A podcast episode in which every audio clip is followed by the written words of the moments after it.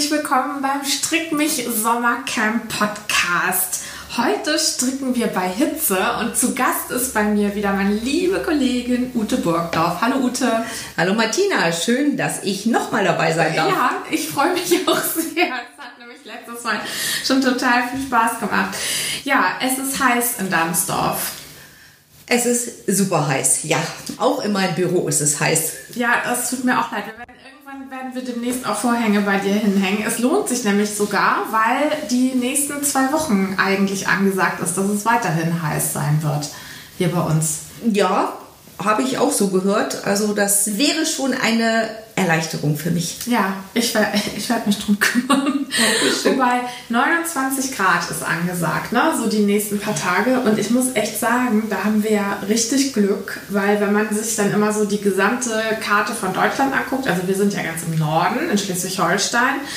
Und wenn man dann mal so runterguckt, so irgendwie so die Ecke Mannheim, Freiburg und so, wenn da dann irgendwie 34, 35 Grad sind, dann muss ich echt sagen, ich bin so froh, dass ich hier wohne und nicht woanders. Da hast du recht. Wir haben ja auch noch den Stocksee vor der Tür. Auch ein guter Vorteil. Und euer Haus, genauso wie unser Haus, speichert ja doch so ein bisschen die angenehme Temperatur, so dass das Arbeiten nicht ganz so schwer fällt, als wenn man jetzt irgendwie draußen im Gartenlandschaftsbau oder als Handwerker unterwegs ist. Müssen wir sagen, uns geht's doch schon gut, ne? Ja, also hier unser Haus, das ist ja ein alter Gasthof, er hat ganz dicke Mauern und äh, im Sommer ist es hier wirklich sehr angenehm. Also es ist wirklich, als hätte man so eine Klimaanlage. Also hier in meinem Büro ist es, glaube ich, auch noch echt am angenehmsten, weil hier auch die Sonne nicht reinknallt.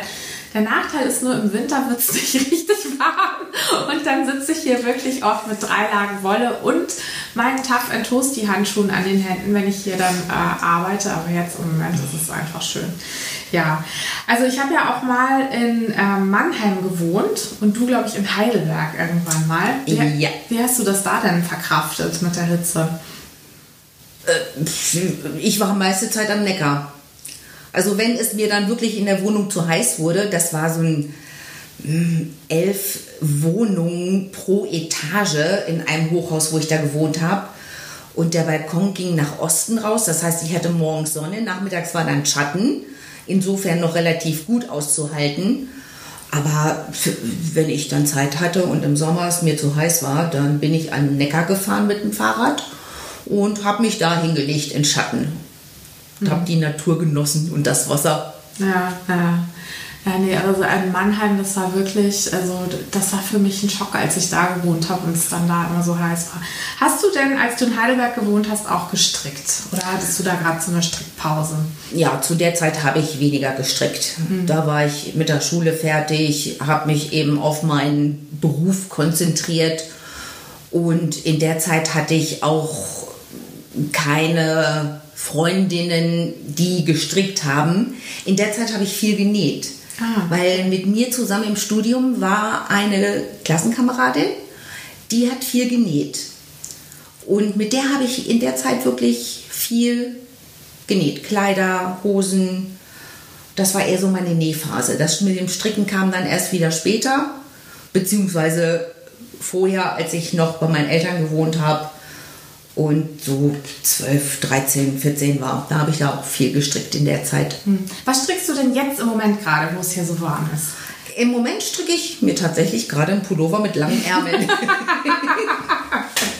Weil es kommen ja auch wieder kühle Tage. Ja, das stimmt. Eigentlich müsste man jetzt so Vorratsstricken machen. Ne? Also, ja, also ich, ich bin auch eigentlich so relativ wetterunabhängig. Also ich würde mir jetzt nicht so was richtig Großes holen zum Stricken. Aber also ich stricke jetzt gerade eine neue Clubanleitung, neues Clubdesign. Also da kann ich jetzt auch nicht sagen, oh, es ist mir zu warm, um das zu stricken. Und das ist auch keine Baumwolle, mit der ich das stricke. Aber ich finde trotzdem, es geht. Also wenn, solange es nicht irgendwie zu groß ist und dann irgendwie so ein riesen Haufen auf dem Schoß ist. Also ich glaube, einen nahtlosen, langärmeligen Pullover, der bis über den Hintern geht, aus einem dick- dicken Garn, wo man das ganze Stück die ganze Zeit auf dem Schoß hat. Ich glaube, das würde ich jetzt nicht stricken wollen. Aber alles andere geht doch eigentlich, ne? Finde ich auch. Also mit richtig dicker Wolle bei diesen Temperaturen auf dem Schoß, nein. Selbst wenn man dann die Füße noch im Wasser hat, hilft es, glaube ich, auch nicht wirklich. Genau, oder irgendwie was Fusseliges stelle ich mir auch unangenehm vor jetzt. Also irgendwie so Mohair oder sowas. Wobei damit stricke ich ja sowieso eher nicht, also eher selten. Von daher, ja.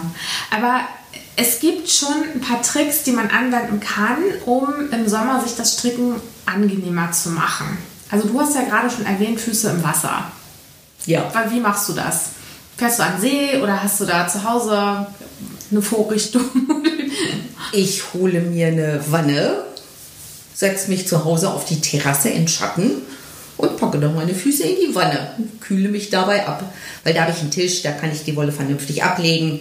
Wenn ich am See bin, müsste ich noch mehr Sachen mitnehmen. Äh, könnte mich da auch gut hinsetzen, aber da hätte ich immer Angst, dass die Wolle vielleicht doch mal rausfällt und dreckig wird. Da ist die Gefahr zu Hause auf der Terrasse nicht ganz so groß. Mm, ja, ja, bei uns am See, also das Ufer ist ja kein Sand, sondern das ist so Waldboden, wo lauter so zersetztes Laub und Aststücke und sowas alles rumliegen. Also es ist nicht so besonders garnfreundlich da. Und Ameisen. Ameisen habt ihr auch. Ameisen sind bei uns auch. Und diese ja. ganzen Tannennadeln und nee, das ist äh, für Wolle, glaube ich, nicht so angenehm. Also wir sind ja am See direkt neben euch und wir, äh, bei uns, das Grundstück, das geht so steil runter zum See, dass man sich da eigentlich sowieso nicht hinlegen kann. Und deswegen haben wir, äh, haben wir angefangen, uns da Hängematten hinzuhängen. Und in der Hängematte kann man eigentlich ganz gut stricken. Ne? Das, das Garn ist dann ja mit so da drin und wird auch nicht schietig. Und also das geht eigentlich. Und am See stricken ist auch toll, weil das ist schattig. Und das ist da immer ein paar Grad kühler als hier noch.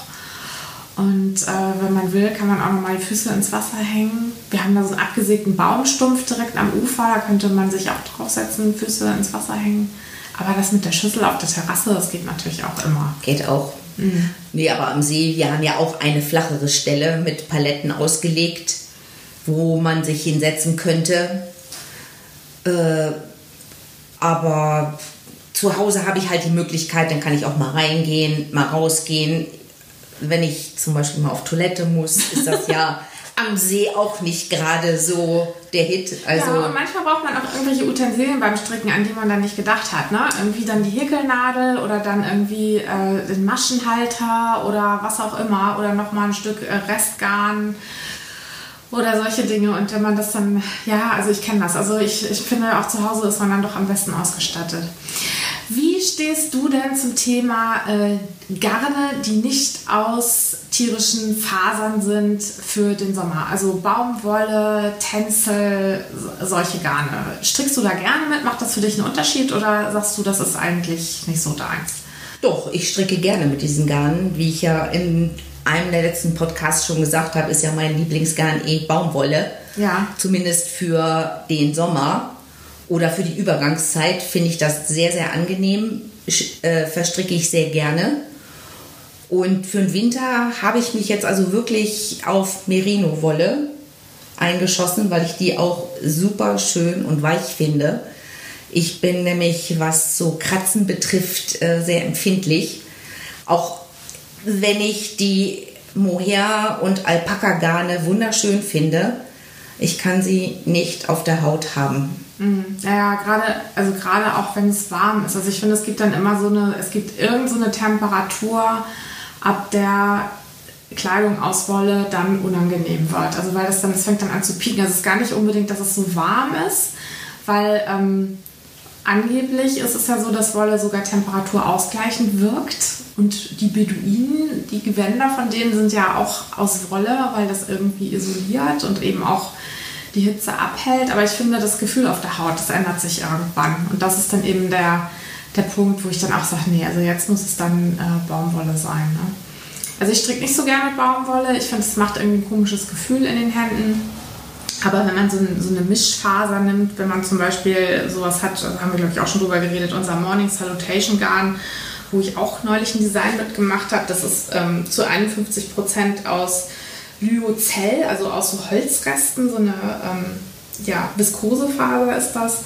Und damit habe ich zum Beispiel sehr gerne gestrickt. Also da kann ich mir auch vorstellen, irgendwie noch mehr draus zu machen. Aber reine Baumwolle, ähm, also ich, mich juckt es ja immer in den Fingern und ich habe auch schon mal so, einen, so einen schönen Zauberball Cotton, habe ich auch schon mal verstrickt, weil einfach die Farben so toll sind. Ne? Also da hängt gerade ein Objekt hier an der Wand aus dem Zauberball Cotton in echter Abwechslung. Das macht echt so tolle Regenbogenfarben und wenn man da Freude dran hat, dann ist es echt, äh, dann ist das schon schön. Aber also für die Finger, fürs Feeling, fürs Haptische, geht das bei mir wirklich nur, wenn es richtig heiß ist. Also sonst, sonst, sonst habe ich das andere einfach lieber. Ja, Ute, du hast heute Morgen mir hier was total Süßes mitgebracht. Ähm, erzähl doch mal, was ist das, was du hier heute angeschleppt hast? Ja, ich habe meinen Teddy aus Kindertagen mitgebracht, weil Martina mich nämlich fragen wollte, wie ich zum Stricken gekommen bin beziehungsweise was ich früher als erstes oder in der Anfangszeit so gestrickt habe. Und da musste mein Teddy herhalten. Der war irgendwann so abgegrabbelt, weil ich ihn jeden Tag mit im Bett hatte und gekuschelt habe. Und irgendwann habe ich dann gesagt, der sieht nicht mehr so schön aus. Der muss jetzt mal angezogen werden. Wie alt warst du da, als du gedacht hast, du willst ihn anziehen? Zwölf. Ja. Also es war noch vor der Konfirmation.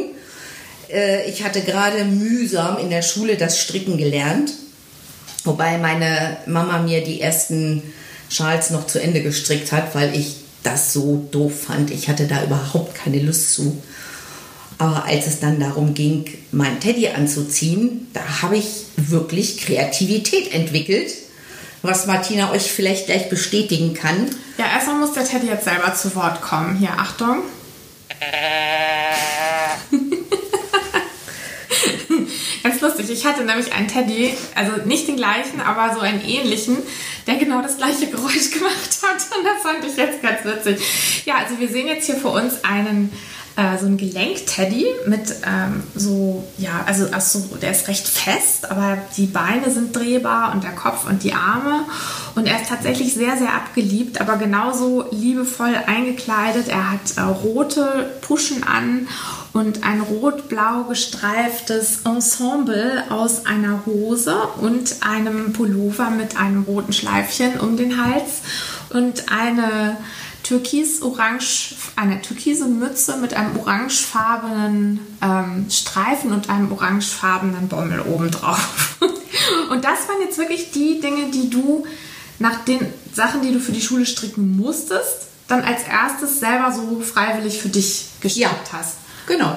Und war das mit Anleitung oder einfach Pi mal Daumen und mal los? Nein, Pi mal Daumen und los. Ja. Von irgendwo habe ich Wolle bekommen, ich weiß gar nicht mehr wo. Gekauft habe ich sie mir nicht. Aber ich glaube von meiner Oma. Also meine Oma, die hat auch viel gestrickt. Von der habe ich irgendwann auch Stricknadeln geerbt, meine ersten.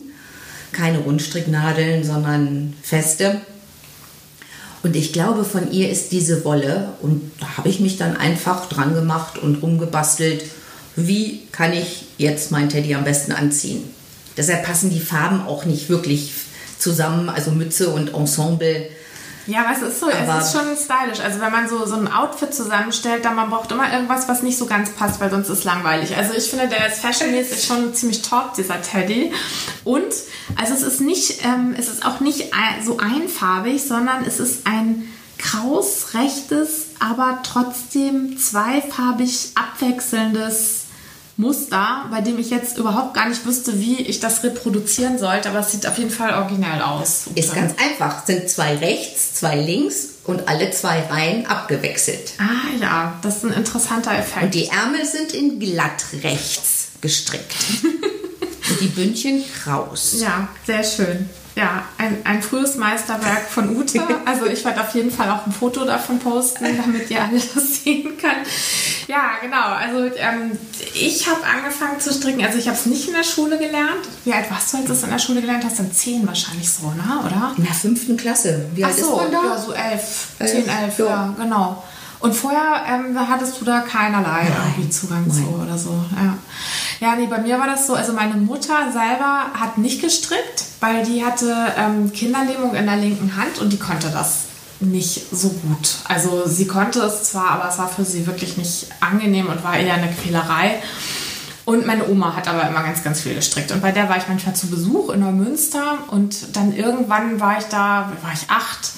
Und es war langweilig bei ihr, weil bei so Omas ist ja oft nichts zu tun. Da gibt es dann nur das Wohnzimmer und äh, keine Spielzeuge und so. Und dann hat sie, hat sie mir gesagt, ach, lass uns doch mal stricken anfangen. Und dann habe ich einen, einen kleinen, dünnen, hellblauen Schal in Kraus rechts für meine Puppe gestrickt.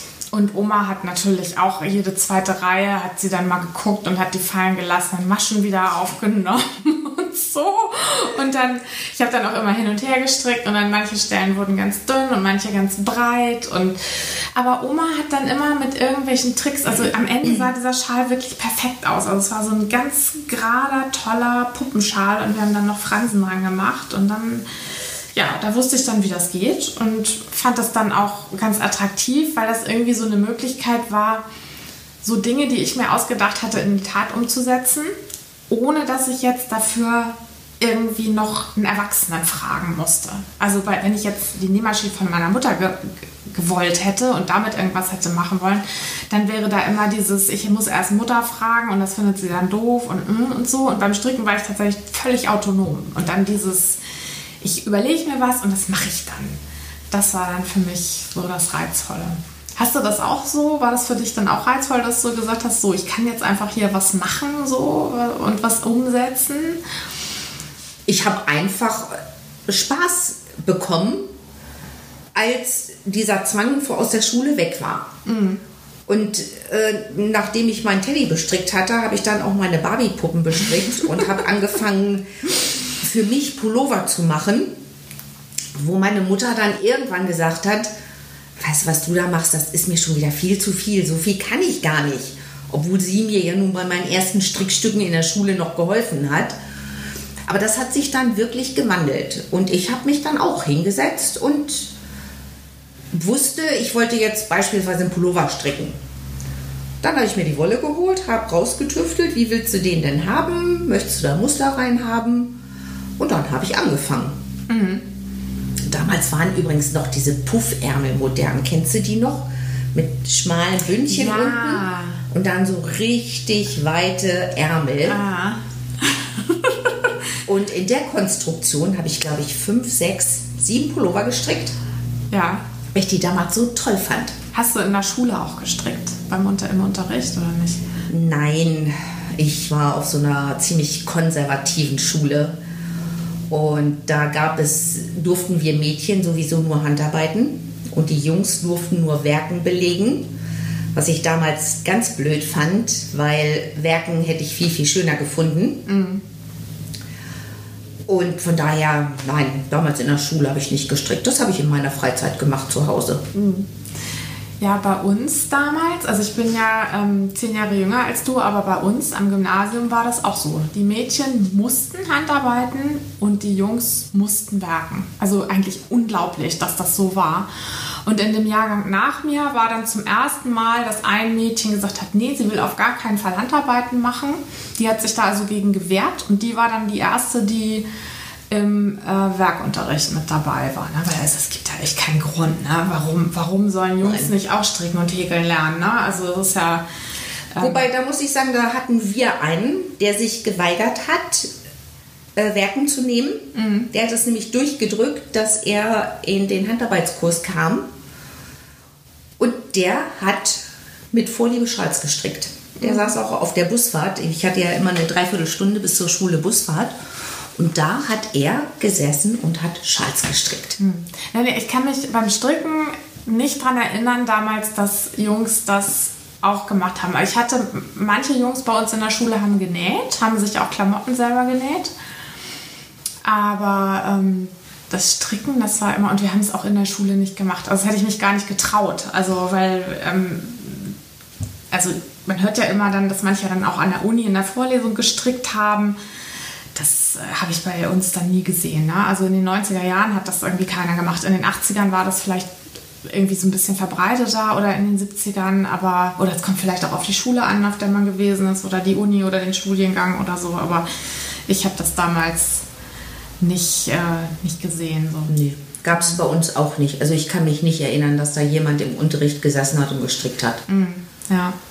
Aber was ich spannend finde bei dir ist, das Thema hatten wir ja auch schon mal, aber dass du wirklich so eine Free, Freestyle-Strickerin bist, so ohne Anleitung und so, ne? Und wohl auch schon ziemlich früh. Während ich, also mein erster Pulli war eine Anleitung aus der Zeitschrift Mädchen,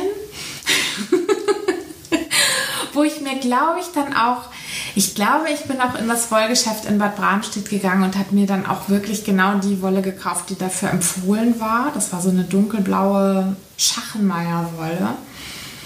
Und ähm, ich habe die Anleitung dann ein bisschen abgewandelt. Ich habe so links-rechts äh, Einstrickmuster reingemacht, so plastische, also so, so Rippen und sowas Schräges und so.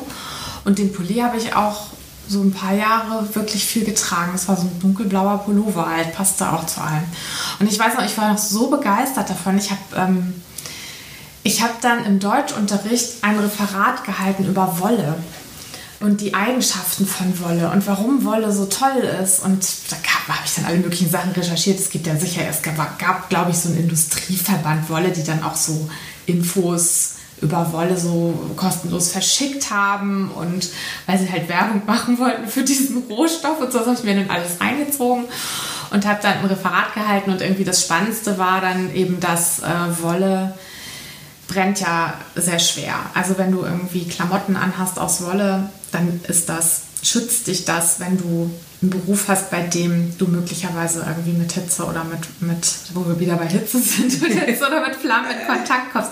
Und damals hieß es dann ja, die, die Anzüge der Formel-1-Fahrer, dass die auch aus Wolle gemacht sind. Aber ich weiß nicht, ob das heute noch so ist.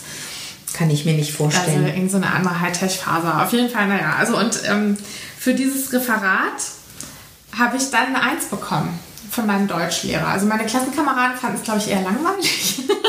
Thema, weil es nicht so wahnsinnig sexy war aus deren Sicht. Aber mein Deutschlehrer fand das gut und dann habe ich eine Eins dafür gekriegt. Also vielleicht ein, ein frühes ein früher Hinweis auf meine spätere Karriere als Strickdesignerin. Interessant. Nee, das wusste ich auch noch nicht. Aber kann ich mir schon vorstellen, dass das bei dir einen Ausschlag gegeben hat. Ja, also irgendwie das Material fand ich damals irgendwie schon toll und dann, es war dann immer so phasenweise, dass ich mal gestrickt habe und man nicht. Also in der Schulzeit habe ich wirklich oft im Keller gesessen und habe dann auch Socken gestrickt und habe mir dann auch irgendwie noch einen Pulli gestrickt, aber auch nach Anleitung. Und also ich habe eigentlich gar nicht so viele Sachen gestrickt, aber die, die ich mir gemacht habe, die habe ich dann auch angezogen. Und ähm, später also so um die Abi-Phase herum und Anfang im Studium habe ich nicht gestrickt. Also da waren andere Themen einfach äh, spannender für mich. Und erst als ich dann wieder in Mannheim war und da an der Uni gearbeitet habe, da hatte ich dann irgendwie so, so Abende, wo ich dachte, so, ja, jetzt noch ein bisschen stricken. Und dann habe ich wieder angefangen, auch nach einer Anleitung, da ist aber nichts Vernünftiges bei rausgekommen. Das Garn, was ich da dann äh, für gekauft hatte, das habe ich dann später, ähm, habe ich dann später angefangen, Babysachen draus zu stricken. Also erst als ich dann viele Jahre später dann verheiratet war und, ähm, und schwanger war, da habe ich dann wieder so richtig damit angefangen. Aber was ich interessant finde, du hast eben gerade gesagt, du hast dir immer erst eine Anleitung gekauft und dann die Wolle. Ja, ja, ja, genau. Ja. Bei mir ist es heute noch genau umgedreht. Ich kaufe mhm. mir erst Wolle ich sehe Wolle, die gefällt mir, ja. die kaufe ich mir. Und wenn die dann zu Hause liegt, dann überlege ich mir, was ich daraus machen kann. Ja. Ja, also, ähm, also jetzt kommt es bei mir so ein bisschen drauf an, weil also die, die Anleitung, die entwickle ich jetzt ja selber. Also es ist ja ganz selten, dass ich nochmal was stricke, was jemand anders sich ausgedacht hat. Und äh, jetzt mittlerweile gibt es bei mir beides. Also manchmal fange ich an dass ich mir irgendwas ausdenke und so Skizzen mache und dann überlege, ja, was könnte das werden und wie ist die Konstruktion.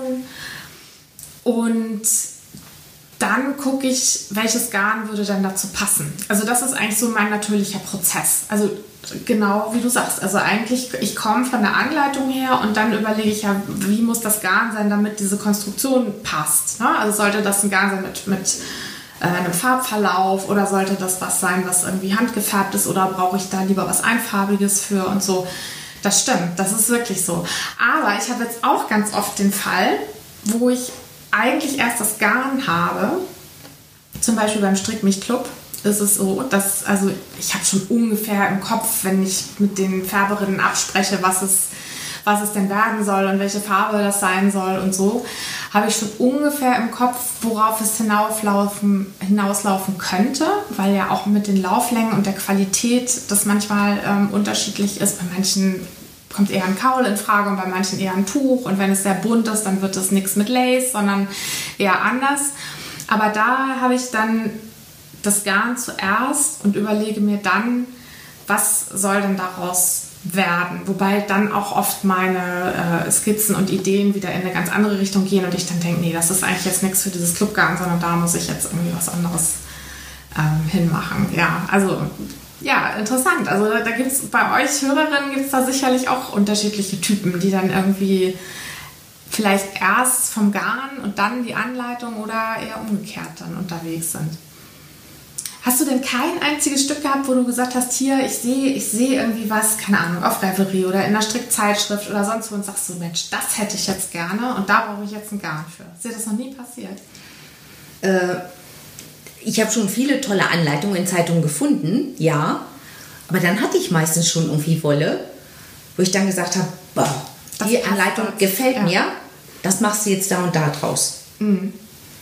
Aber wie gesagt, es war fast immer erst die Wolle da. Ja. Ja, das ist, also es ist echt spannend. Ich überlege gerade, ich habe mir auch schon ganz viel Wolle gekauft, ohne zu wissen, was daraus werden soll. Äh, und die ist dann hier und ich finde die auch gut. Aber das ist mittlerweile ist es für mich wirklich eher so wie so ein wie so ein Wollgeschäft. Ja, das also spricht eigentlich, könnt ihr euch vorstellen, wie groß mein Stash mittlerweile ist. Also wenn ich eine Idee habe. Darf mich mal kurz umdrehen und deinen Stash betrachten. Das ist ja nur ein kleiner Teil. Also hier in meinem Büro steht ein, ähm, ein altes Buffet, ein Buffetschrank, den ich vor ein paar Jahren gebraucht, günstig bekommen habe und der war ganz hässlich und braun und den habe ich weiß angemalt und der hat oben äh, drei Türen mit einem Glasfenster und wenn man da äh, hinguckt, dann ist das voll gestopft bis oben hin mit verschiedenen bunten Garnen, die ich toll finde und wo ich denke, dass ich da unbedingt irgendwie noch was draus machen will. Aber ja, nee, mein Prozess wäre jetzt nicht mehr irgendwie das Garn rauszuholen und zu sagen, boah, damit mache ich jetzt was. Aus diesem Garn muss ich jetzt was machen, sondern ich würde immer erst mir überlegen, irgendeine Konstruktion oder irgendein Tuch oder irgendein Kaul und dann würde ich gucken, na, welches Garn passt denn dazu. Ja, so ist das. Ich bleib dabei, bei mir ist es umgedreht. hast du denn deine ganzen Pullover noch von damals? Nein. Gibt's die noch? Nein. Was hast du denn damit gemacht? Die waren irgendwann außer Mode. Ja. Entweder waren sie abgetragen und dann musste ich sie wirklich entsorgen. Äh, die, die außer Mode gekommen sind und noch gut waren, habe ich aufgeribbelt und was Neues draus gemacht. Ach was. Es gab ja bei mir, oder es gibt auch heute kaum Wollverschwendung. Also wenn ich Teile im Schrank habe, die mir nicht mehr gefallen oder nicht mehr passen, dann ist die erste Option aufribbeln und was anderes draus stricken. Wie groß ist denn dein Wollvorrat jetzt? Hält sich noch in Grenzen. Ich glaube, es sind drei blaue Müllsäcke voll. Ach, du lagerst das in Müllsäcken bei dir? Nicht nur. Ich habe mittlerweile auch Plastikkisten, aber ich wollte mal eine anschauliche Menge geben ja. und das, was in den Plastik Plastikkisten liegt, könnte man in drei Müllsäcken, blauen Müllsäcken unterbringen. Ja, weil das hätte mich jetzt wirklich schockiert, wenn du bei Nein. dir in der Wohnung irgendwo drei Müllsäcke mit Garn holst. Also ich habe schon Plastikkisten, die fest verschließbar sind, ja. weil Wolle ja doch sehr empfindlich ist und in unseren Gemäuern oder bei uns auch, da findet sich doch ab und zu mal eine Maus, die mhm. sich auch schon mal in meinen Kleiderschrank verirrt hat. Also von daher ist die Wolle schon sicher untergebracht. Mhm. Und hast du da ein extra Zimmer, wo das drin ist? Oder hast du im Schlafzimmer oder Teil des Kleiderschranks oder so? Oder wie muss man sich das Nein, vorstellen? Ich habe ein Büro, so nenne ich das. Also ein Raum, Multifunktionsraum, in dem ich bügle, wo mein Schreibtisch drin steht, der auch mal als Gästezimmer umfunktioniert wird. Aber das ist eigentlich mein Zimmer und da lagert auch die Wolle drin. Mhm. Ja, so muss das eigentlich, ne? Mhm, genau. okay. Gut, so, nach welcher, nach welcher Wolle würdest du denn jetzt als nächstes greifen bei diesen Temperaturen? Wonach steht dir der Sinn? Ein Mix, wo Seide mit drin ist. Mhm. Weil bei diesen Temperaturen könnte ich mir so ein Gemisch mit Seide sehr gut vorstellen. Mhm. Ich ja. habe da auch schon was im Auge von Pasquali, unsere neue Wolle. Weiß nicht, ob ich das ja schon sagen auch darf. Zu sagen, ja, wir haben demnächst neues Garn im Shop. Mhm. Aber die gefällt mir sehr gut. Die fühlt sich auch für diese Temperaturen ganz toll an. Mhm. Ist nicht so dick, man kann auch dünnere Sachen draus stricken. Man ist mit den Mustern flexibel. Also die ist schon vielseitig verwendbar, würde ich mal sagen. Ja, ja also ich habe da ja auch schon ein kleines Objekt draus gestrickt und bin auch ganz angetan. Also das kommt jetzt die Tage mit in unseren Shop und da dürft ihr auch schon gespannt sein. Also, unser Hashtag diese Woche und unsere Challenge lautet Stricken bei Hitze. Und da würden wir gerne Fotos sehen, wie ihr euch beim Stricken kühl haltet. Ute und ich haben ja schon den Tipp mit den Füßen im Wasser euch verraten hier. Aber vielleicht fallen euch ja noch ganz andere tolle Sachen ein und da sind wir sehr, sehr gespannt, wie ihr das Stricken bei Hitze umsetzt und wie ihr das in unserer Foto-Challenge dann äh, im Foto festhaltet. Ute, ganz, ganz vielen Dank in einen weiteren Einblick in dein Strickerinnenleben. Bitte, gern geschehen. Ich habe da immer wieder Spaß dran und wenn du noch mehr wissen willst von mir, frag ja, mich. Ich werde auf jeden Fall darauf zurückkommen, entweder nächstes Jahr beim Sommercamp oder vielleicht machen wir auch ansonsten irgendwie, können wir uns ja überlegen, ob wir zwischendurch auch noch mal eine Podcast-Folge aufnehmen. ansonsten hoffe ich, dass du und dein Teddy, dass ihr gut, äh, gut wieder nach Hause kommt und euren Feierabend heute genießt. Bis bald. Bis bald. Thank you.